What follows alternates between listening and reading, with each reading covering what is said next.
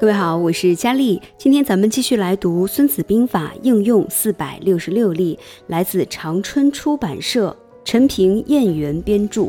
今天咱们要读到的是计篇当中他总结出来的第一计，叫做“战事观天，不可不察”。原文出自“兵者，国之大事也，死生之地，存亡之道，不可不察也。”翻译过来呢，就是战事是国家的大事，关系到军民的生死、国家的存亡，是不可以不认真探讨研究的。文中是这么评论的：本篇是《孙子兵法》的首篇，也是《孙子兵法》全书的总则。孙子的战争观、谋略观以及战术思想，在本篇中都有十分精彩的阐述。重战、慎战和善战是孙子战争观的三个重要表现方面。重战即是重视战争，认真讨论研究战争；慎战是慎重地对待战争；善战就是善于指导战争。孙子认为，战争之所以是国家的大事儿，是因为军队之间的生死搏斗直接关系到国家的存亡。因此，对待可能遭到邻国侵略，务必要未雨绸缪，早做准备。如果要远征他地，也一定要在兵力、物力、财力上进行精密的筹划，做到知己知彼，百战不殆。另一方面，战争有正义战争和非正义战争之分，得道多助，失道寡助。因此，在用兵之前，一定要认真考虑研究，绝不可以草率的用兵。孙子的这一战略思想，在以后的各篇中也都有阐述。如《火攻篇》中说道：“国君不可因一时的愤怒而兴兵打仗，将帅不可凭一时的怨怒而出阵求战，主不可以怒而兴军，将不可以愠而致战。”又说：“恼怒之后可以重新欢喜，怨怒之后可以重新高兴。国家兴亡了，就不能复存。”人死了就不能再生，所以明智的国君对于战争问题一定要慎重，也就是原文当中说到的“怒可复喜，运可复悦”，亡国不可以复存，死者不可以复生，故明君慎之。孙子的这一战略思想早已被古今的战争实践所证明。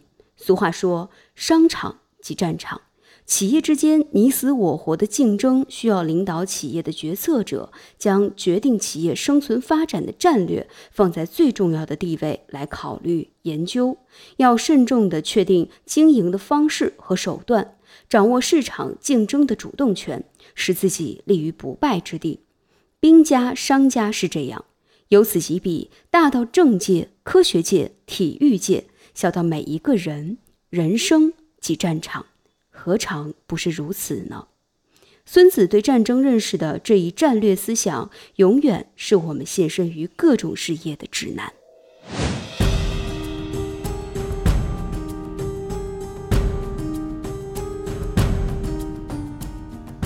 接下来呢，咱们就来分享一下，在这个计谋当中，他的一些实战经验故事啊。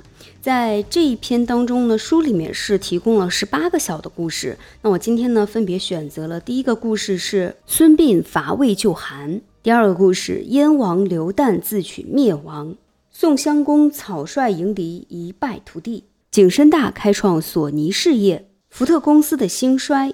还有威廉二世轻举妄动导致亡国。每个小故事的节点呢，我会标注在咱们的简介当中，给大家设置节点，可以按照自己的需求随意去听。当然，我还是比较建议大家可以都听完的啊，一个一个挨着来，你会发现每个故事都挺有意思的。好，那接下来话不多说，我们就开始分享吧。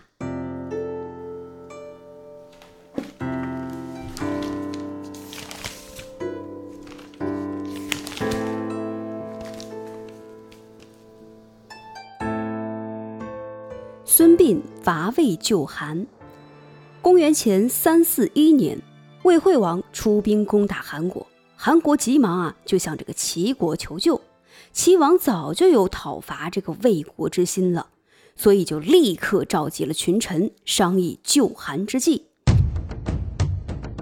相国邹忌就说：“劳师救韩得不偿失，万一失败更加不利，不如不救。”大将田忌说：“如不救韩，韩国归降魏国，那对我们齐国是百害而无一益，应该马上出兵相救。”军师孙膑对邹田的意见都不赞成。他说：“魏国攻韩，我们不能不救，但出兵过早，这等于我们代替韩国去跟魏打仗，实在是下策。我们应该等到魏、韩两国都打得疲惫不堪时再出兵，这时定能大获全胜。”齐王采纳了孙膑的策略。亲自召见了韩国使者，与韩国使者呢是畅谈齐韩的友好，然后告诉使者，齐国决定派兵救援韩国。韩国使者就回国复命。韩王得到齐王的许诺之后，信心大增，命令三军拼死抵抗，给了魏军极大的杀伤。齐王看时机成熟了，便命令田忌为大将，孙膑为军师。率兵救援韩国，田忌采用了孙膑的围魏救赵之计，与孙膑一起呢，就统帅大军直取魏国都城大梁。魏王当然就害怕了，连忙命令进攻韩国的魏军班师回国，随后又命令太子身为将军，任命庞涓为大将，率十万精兵与齐军决战。孙膑就对田忌说。魏兵悍勇，交战之时，我军可佯装败退，引敌冒进，然后因势利导，消灭魏军。说罢，讲出一条妙计。田忌大喜，按照孙膑的计策，第一天撤军。田忌令士兵挖了共十万人做饭的军灶，第二天撤军，只挖了共五万人做饭的军灶。第三天撤军，军灶的数量减少到仅供两万人使用。魏军统帅庞涓见齐军军灶的数量急剧减少，不由得那是喜形于色啊！骄傲地对部下说：“哎呀，我早就知道这个齐军懦弱了，才进了我境内三天，他们的士兵就跑了大半了。嗨！”于是他嫌步兵行动迟缓，就丢下他们，只带领轻车精骑，一路的去猛追。沿途又见齐军丢下一些辎重，庞涓更加认为齐军已经是混乱不堪了，竟然一直深入到了齐国境地。庞涓率军追到马陵，也就是今天的河北省大名县东南。到那儿的时候呢，天色已晚，这里的地形啊是非常的险要的。道路呢又很狭窄，庞涓忽然发现路边有一棵大树被刮去了树皮，上面呢还写着字儿，一时之间呢有点看不清楚，就让士兵呢点燃火把去照看。庞涓还没看完上面的字儿呢，早已经埋伏在那里的齐军就万箭齐发，魏军呢顿时就大乱了。庞涓领兵舍命厮杀，想要冲出一条血路，无奈。齐军重重包围，地形又十分的险要，根本冲不出去。惨败之下，庞涓又羞又愤，挥剑自刎。而齐军是乘胜追击，俘虏太子申，十万魏军全军覆灭。以此，魏国一天天走向灭亡。齐国既救了韩国，又打败了不可一世的魏国。是一箭双雕。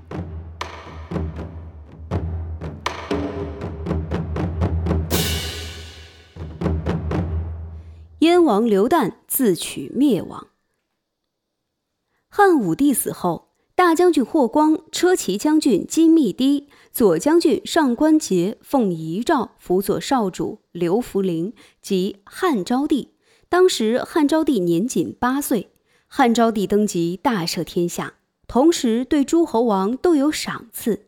各诸侯王对汉昭帝均回书表示感谢，唯独燕王刘旦气愤地说：“皇帝应该让我来做，我不需要什么赏赐。”刘旦与刘氏宗室刘长、刘泽等人朝夕谋划，企图造反，但行事不周，被人告发。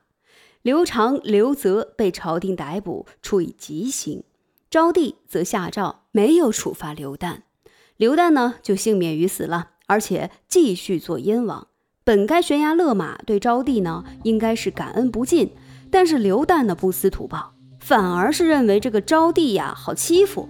他勾结对霍光不满的权臣上官桀和御史大夫桑弘羊、恶意长公主，又用重金收买朝中大臣，密谋先杀掉大将军霍光，然后再夺取最高权力。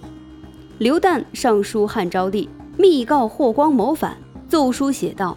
霍光出行，让羽林军为他开路。霍光还擅自调动军队，企图谋反。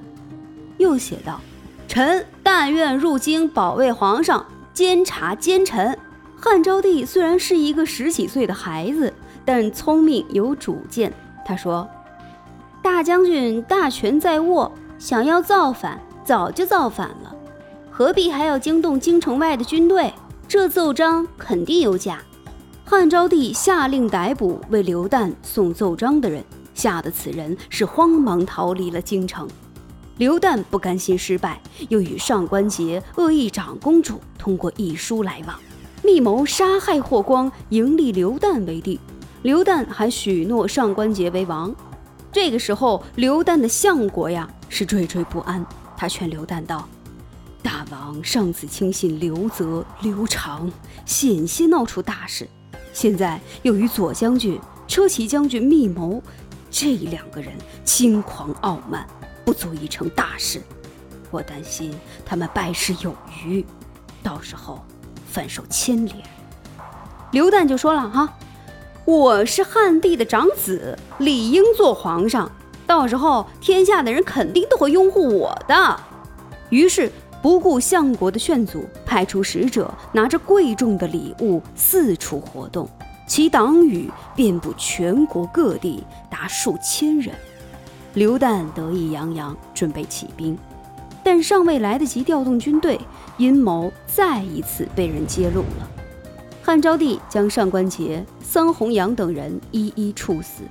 消息传到刘旦耳中，刘旦顿时惊呆了。汉昭帝下诏追究刘旦的罪过，刘旦走投无路，只好上吊自杀。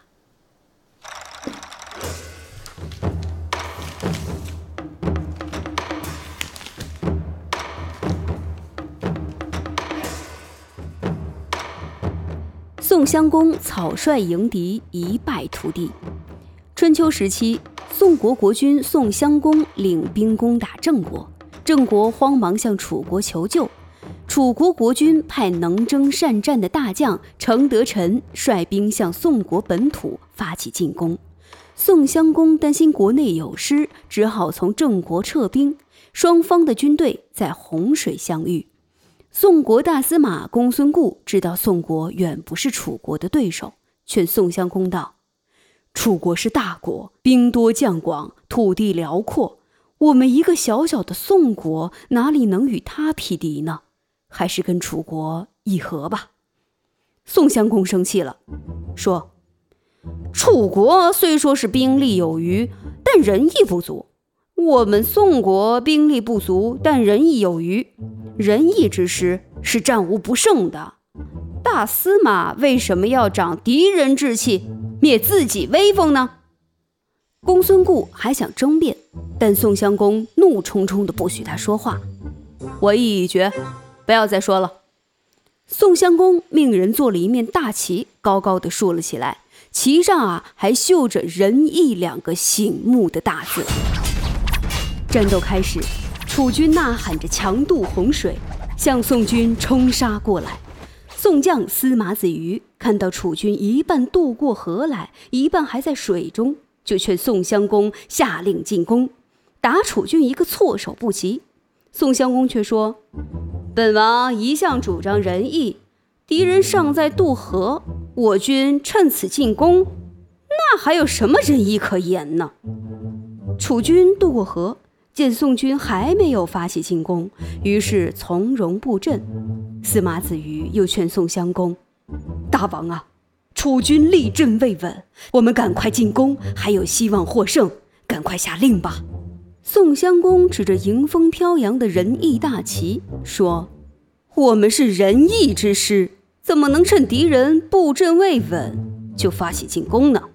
宋军仍然按兵不动，楚军不好阵，以排山倒海之势向宋军杀来。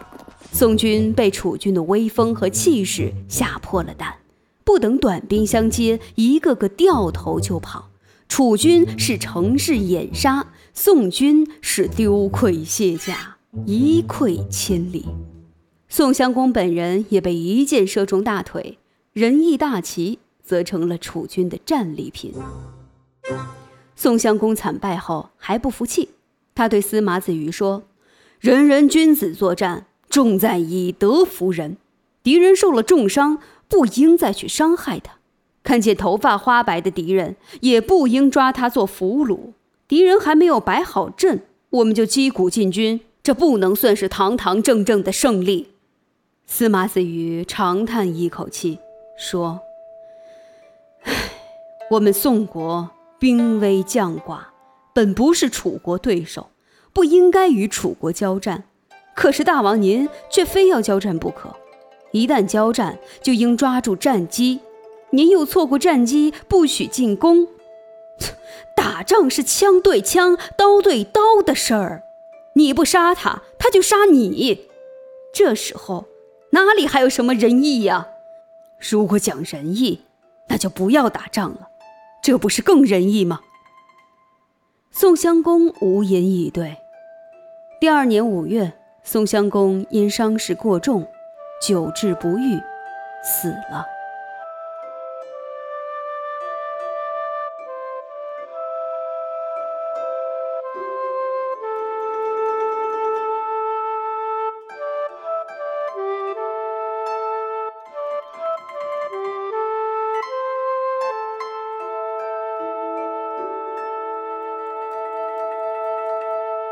景深大开创索尼事业，当今世界几乎没有人不知道日本的索尼公司。但是索尼公司在创业之初却是经历坎坷的。索尼公司的创始人景深大自幼就非常喜欢制作玩具。成人之后呢，景深大就决心开创自己的事业。他研制过计算尺，失败了；研制过电饭锅，失败了；研制过高尔夫球用具和其他日用品，也都失败了。景深大从失败当中啊，就汲取了教训。一种新产品关系到自己企业的存亡，盲目开发、盲目生产，只能导致一次次的失败。景深大深思熟虑之后，就决心开发一种其他公司没有搞过的产品，把电子技术与机械技术结合起来，研制崭新的日常生活用品。实际上，作为一名早稻田大学理工学院毕业的电子技术专家，景深大很早以前就有这个梦想，把电子工程的综合技术用于生产消费领域。景深大在日本广播协会本部美国人的办公室里看到一台磁带录音机，他立刻认识到，这就是自己要研制的产品。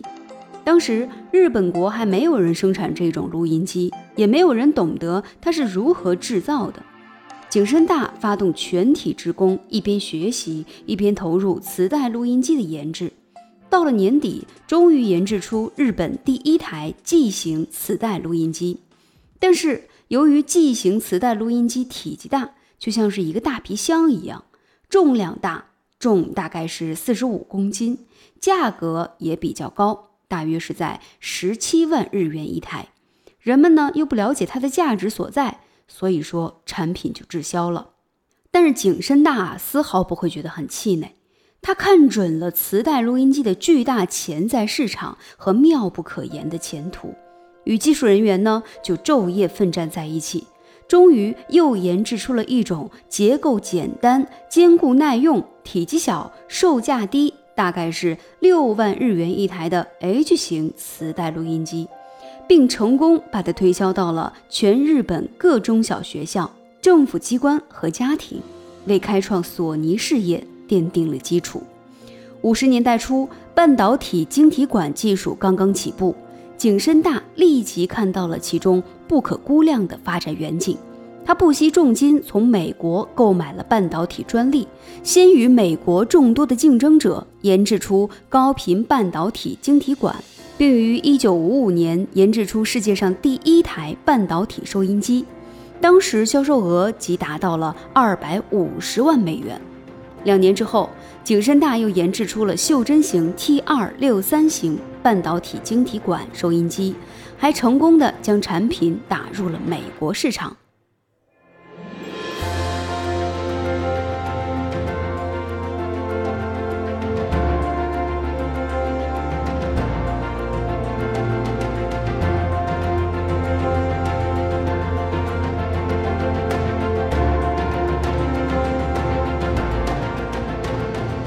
福特公司的兴衰。美国汽车大王福特从小就是一个机器迷，他花了十七年的时间才研制出了第一部属于他自己的汽车引擎。但是呢，在当时，人们只是把汽车当作是一种玩物，对于汽车的实用前途还都保持一种怀疑的态度。福特不这样想，他坚信汽车能够在人们的日常生活当中发挥到不可估量的作用。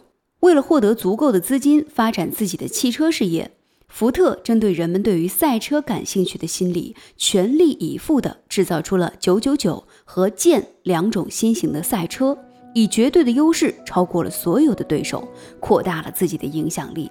随后呢，福特又成立了福特汽车公司，生产最结实、最耐用的小汽车，在美国和欧洲市场上销售。由于福特的汽车既经济又实用，人们很快就接受了这一个最新的产品，福特也因此摇身一变变成了百万富翁。但是福特并不满足，他不断地改进自己的汽车，提高汽车的各种性能，并且首创了机械化装配系统，以日产四千辆汽车的速度扩大它的生产规模。他的财产也变成了以亿万为计的天文数字了。老福特因此而冲昏了头脑，他认为自己无所不能、无往不胜，动辄对下属呢就大发脾气，对任何人的意见都不能入耳。而在此时，其他汽车公司后起直追，其产品的性能卓著，价格低廉，令老福特的汽车望尘莫及。福特汽车公司的汽车滞销严重，到了1945年，公司的月亏损额竟达到了900万美元。而且还在不停的上涨。因循守旧、固步自封的老福特，终于在败战中清醒过来。他从领导岗位上退了下去，把重振企业的重任交给了自己的孙子亨利·福特二世。福特二世从祖父的挫折当中汲取了教训，他一面广罗人才，一面深入市场考察，努力地开发新的汽车产品。不久。福特公司研制出备受人青睐的新型汽车野马，野马推向市场之后，立即就畅销了全世界，以此福特公司雄威重振，再一次令世人瞩目。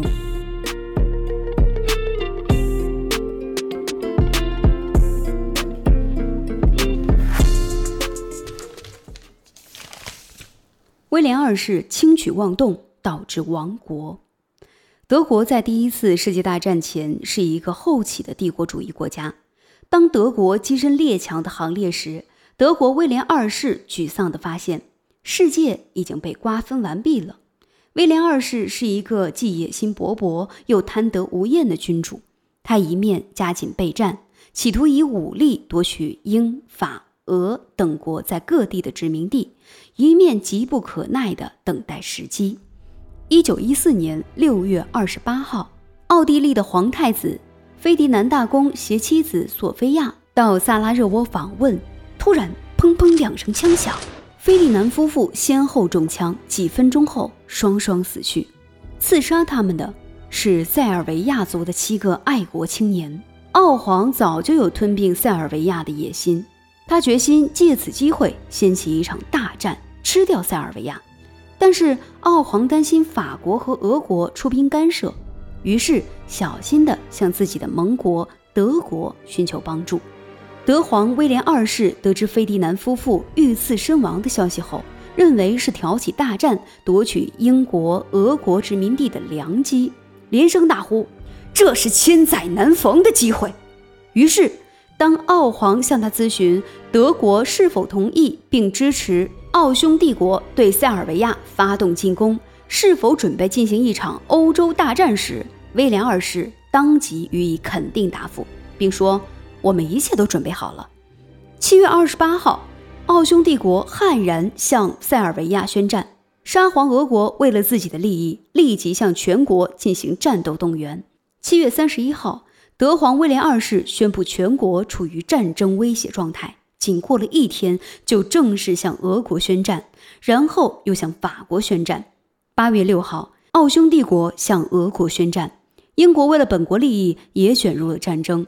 就这样，短短几天，欧洲各帝国主义大国都卷入了战争，第一次世界大战。爆发了。实际上，德国并没有一切都准备好。恰恰相反，当大战的帷幕拉开时，德军统帅部内一片混乱，将军们甚至找不到一张令人满意的作战地图。至于对作战部队的使用和作战物资的调集、运输，那更是乱作一团。就是在这种情况下，德皇威廉二世竟异想天开的企图以闪电战攻占法国。德军和法国弥及马恩河，双方兵力总和达一百五十万人，结果德军败北。参谋长毛奇对威廉二世说：“陛下，我们输掉了战争。”毛奇劝威廉二世及早罢手，结束战争。威廉二世不但不听劝告，反而将毛奇撤职。德法两国之间的战争持续了两年。在后来被称为凡尔登绞肉机的凡尔登战役中，双方伤亡七十多万人。威廉二世企图使法国把血流尽，结果德国反而把血流尽了。到了一九一八年，德国再也无力把这场不义之战打下去了，于是只好请求停战。法国元帅福煦将一张事先拟好的停战条件单交给德方，限德方在三天内签字。停战条件令德方不寒而栗，一个月内将莱茵河以西的德国领土以及莱茵河以东三十公里的德国领土交给联军，交出巡洋舰、战舰、潜水艇二百三十四艘，交出空军全部飞机，交出五千门大炮。但是德国代表还是签了字。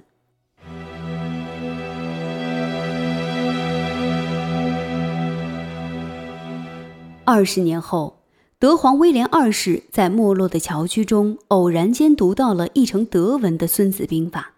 当他读到“亡国不可以复存，死者不可以复生，故明君慎之，良将警之，以安国全军之道”这一段话时，潸然泪下，哀叹道：“唉，早二十年读《孙子兵法》，就不会遭亡国的痛苦了。”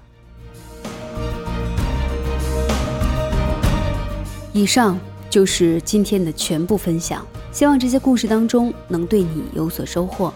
更多内容请进行收听《孙子兵法应用四百六十六例力读好书》。我是佳丽，今天的节目就到这里，感谢您的收听。理想很重要，愿您在前进的道路上一帆风顺，一生无忧。咱们下期见。